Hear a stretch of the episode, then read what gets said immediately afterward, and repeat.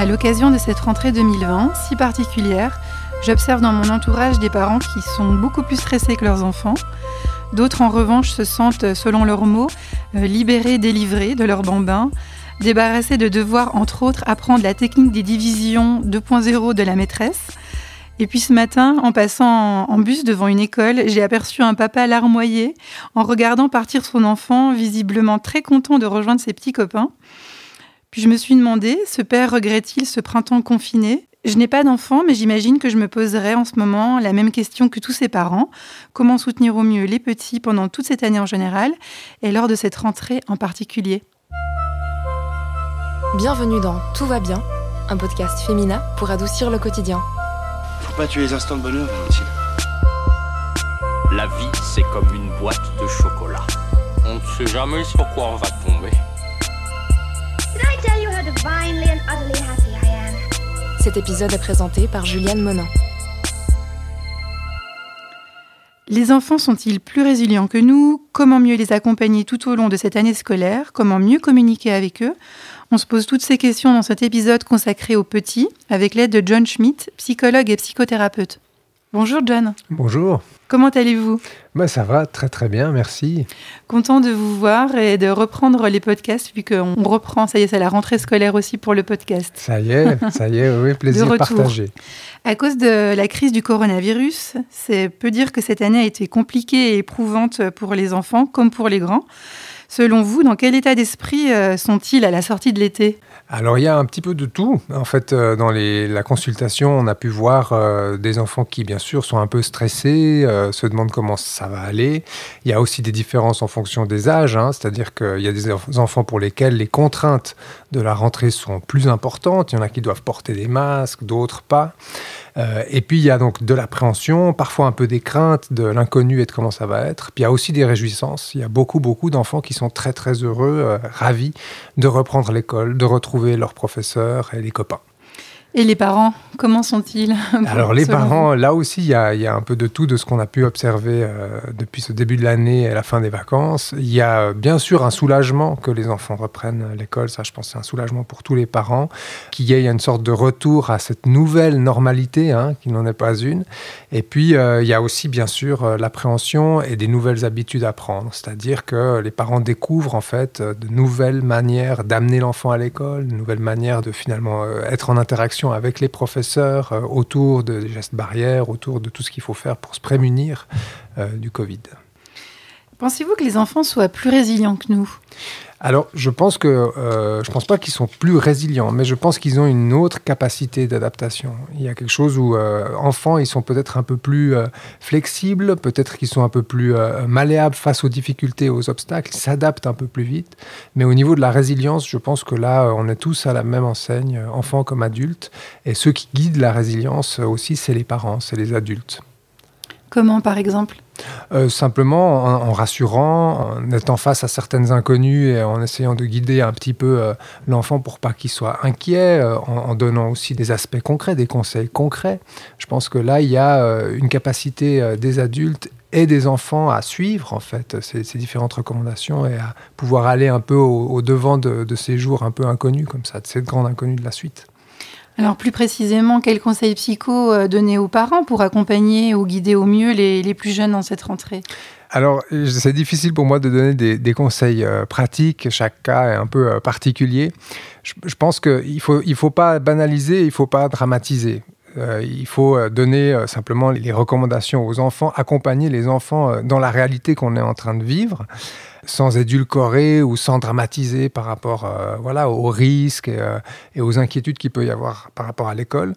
Mais euh, on peut essayer de déjouer un petit peu cette situation. Parce que c'est une situation qui est très morose, qui plombe le moral de tout le monde et qui peut déteindre en fait un peu sur les enfants. Et puis, la meilleure manière un peu d'aider, c'est de voir comment transformer un peu l'enjeu de ce qui est en train de se passer avec le Covid en un jeu c'est-à-dire euh, amener l'enfant finalement dans un, entrain, dans euh, un enthousiasme finalement par rapport à l'école, par rapport euh, à sa vie, qui, sort un petit peu de cet enjeu de comment est-ce qu'on va finalement surmonter cette période. Est-ce que les adultes comme les enfants vont gagner finalement? On sait que ce Covid, c'est quelque chose qui va rester, mais c'est finalement comment pouvoir enjouer un petit peu le quotidien pour euh, permettre finalement à, tout le monde de garder le moral, d'aller de l'avant et puis euh, d'amener aussi les enfants à, cette conduite-là. Et là, euh, il y a bien sûr une manière des, parents de pouvoir accompagner les enfants pour ça, mais il y a aussi l'inverse. C'est-à-dire, je pense que les enfants peuvent aussi être une grande ressource pour dédramatiser finalement ce qui est en train de se passer, parce que eux, ils ont une autre, une autre conscience un petit peu de ce qui se passe. Et ça, c'est peut-être tant mieux. Ça, c'est pour les enfants optimistes, mhm. peut-être. Et euh, comment faire pour motiver ceux qui traîneraient des pieds, justement, qui n'auraient pas trop envie de reprendre le chemin de l'école? Alors, ça à voir un petit peu pour quelles raisons euh, ils pas envie de reprendre euh, le chemin de l'école. On, voit qu'il y a... ce qui amène un petit peu certains enfants peut-être à traîner les pieds, c'est peut-être comment s'est passée la fin de l'année passée c'est peut-être les appréhensions par rapport à l'école et vraiment par rapport à la scolarité, c'est-à-dire qu'il y a des enfants qui ont souffert de décrochage scolaire, il y a des enfants qui ont de la peine à suivre et qui par conséquent peut-être ont moins de plaisir et moins d'envie d'aller à l'école. Et là, je pense qu'il faut pouvoir euh, mettre en place, il y a plusieurs soutiens hein, qui sont mis en place, c'est vraiment un souci, euh, je l'ai entendu à plusieurs reprises, important des professeurs, c'est surtout d'essayer de diminuer les écarts entre les élèves, ceux qui ont décroché et ceux qui ont réussi à s'accrocher euh, à la suite du cursus scolaire. Là, il y a tout un travail d'accompagnement qui peut être fait. Et je pense que le plus, il y a vraiment une...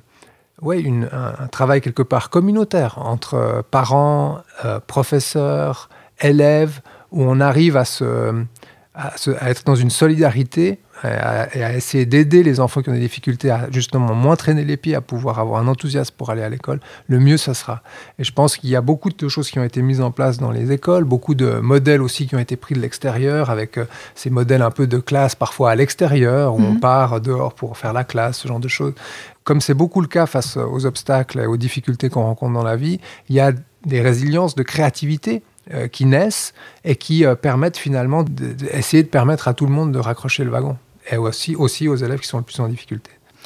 Et hum, si on en revient un petit peu aux parents, euh, comment certains peuvent peut-être encore se sentir stressés par la situation de la crise sanitaire?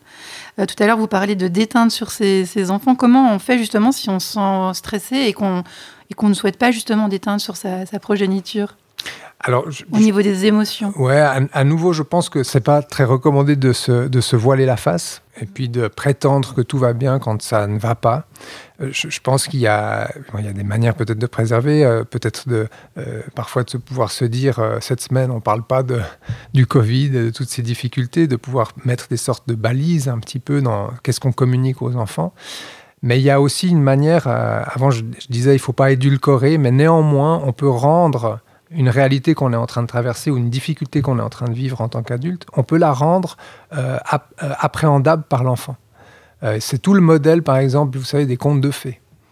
Les contes de fées, c'est aider un enfant à appréhender une réalité qui est difficile.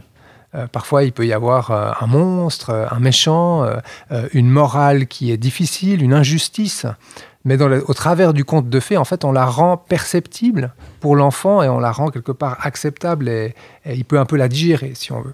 Et je pense qu'il y a aussi des manières de faire dans notre réalité de pouvoir communiquer aux enfants, euh, peut-être à la manière un peu d'un conte de fées, pour pouvoir dire il n'y a pas tout qui est rose, pas tout qui est facile. Dans la vie, il y a des difficultés, les adultes rencontrent aussi des difficultés, mais de pouvoir les rendre appréhendables par l'enfant euh, sous, la manière et la forme dont on les décrit, euh, c'est aussi euh, une manière voilà, pour les adultes de ne pas rendre cette angoisse transmissible et trop mhm. contaminer l'enfant en fait avec cette angoisse. Est-ce que le Covid fait, j'allais dire vieillir les enfants plus vite, mais peut-être mûrir les enfants plus vite? Alors, je ne sais pas si ça les fait vieillir ou mûrir, mais ça les rend acteurs et acteurs déterminants d'enjeux dans notre société aujourd'hui. C'est-à-dire que pendant longtemps, c'est les adultes qui euh, voilà, sont responsables de ça.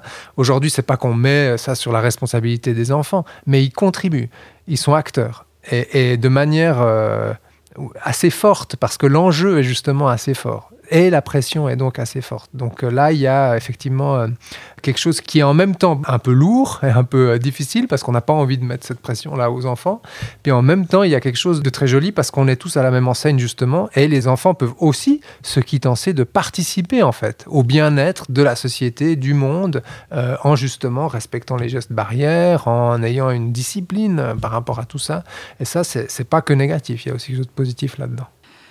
Pendant le confinement, on a vu beaucoup de parents rechigner à l'idée d'accompagner leurs enfants dans leurs devoirs. Que leur conseiller s'ils se trouvent nuls ou qu'ils n'ont plus l'énergie ou l'envie si vous voulez, il y a eu, à la fin de, de l'année scolaire, pour beaucoup de parents, il y a eu une usure hein, de devoir tenir avec ce confinement. Je pense qu'une grande crainte des parents aujourd'hui, c'est est-ce qu'il va à nouveau y avoir un Mhm, confinement? Oui. Est-ce qu'on va de nouveau euh, devoir suivre les enfants sur, euh, sur la scolarité? Il y a des aides hein, euh, qui, qui ont été mises en place. Euh, Il y a des sites internet pour trouver euh, un soutien scolaire et pas que les, ce soit uniquement les parents. Je pense notamment à trouveruncours.ch qui est un site où justement on peut avoir des aides et du soutien. Donc, donc de rappeler finalement aux parents qui sont pas seuls qu'il n'y a pas tout qui se passe en fait dans la bulle de la famille, qu'aujourd'hui justement il y a des choses qui, qui ont été, des infrastructures qui ont été mises en place.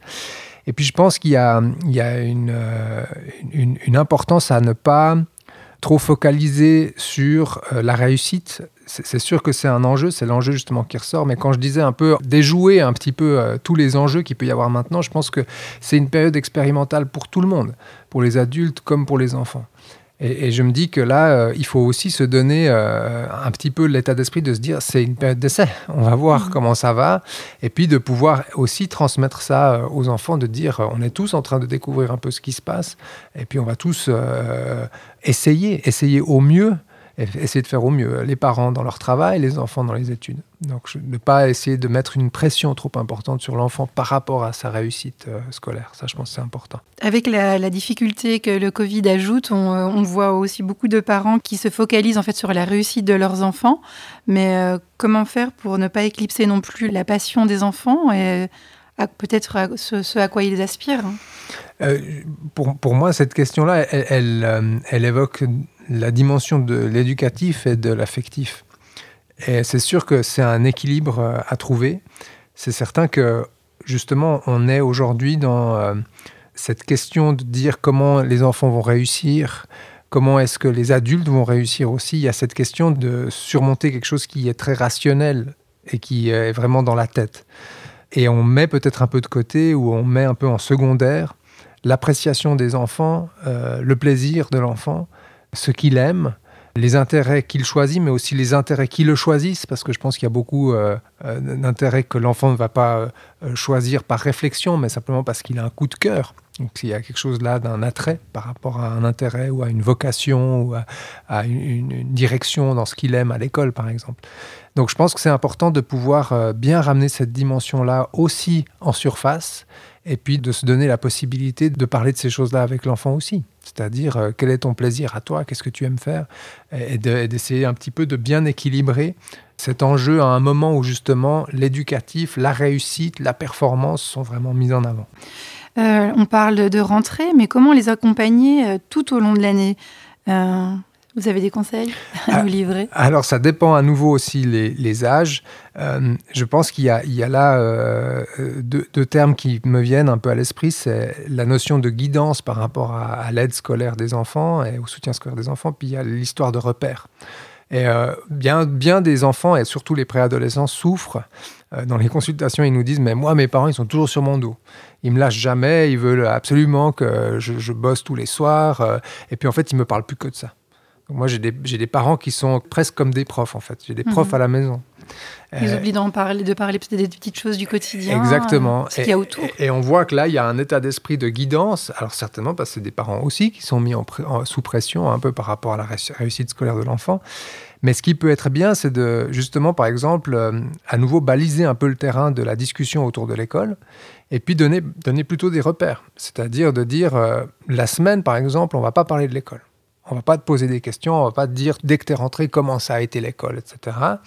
Mais on se donne rendez-vous à un moment de la semaine, et par exemple le, vendredi ou le jeudi, je sais pas. Et puis pendant ce moment de la semaine, là, on va discuter pendant une heure, pas plus. C'est-à-dire le temps aussi est limité, c'est pas trop long. Une heure où on va discuter un peu de l'école. Comment ça va Qu'est-ce qui joue Qu'est-ce qui joue pas Et puis on va essayer de t'aider et de te soutenir. Mais pas dans un- une, une sorte de guidance continue, parce que ça, c'est très vite ressenti comme une pression, en fait, à l'enfant, qui s'ajoute déjà à la pression qu'il ressent à l'école. Et quid des écrans? Beaucoup d'enfants ont expérimenté les cours via vidéo, ont gardé contact avec les amis et la famille grâce au smartphone. Alors comment les sevrer? Et est-ce vraiment possible?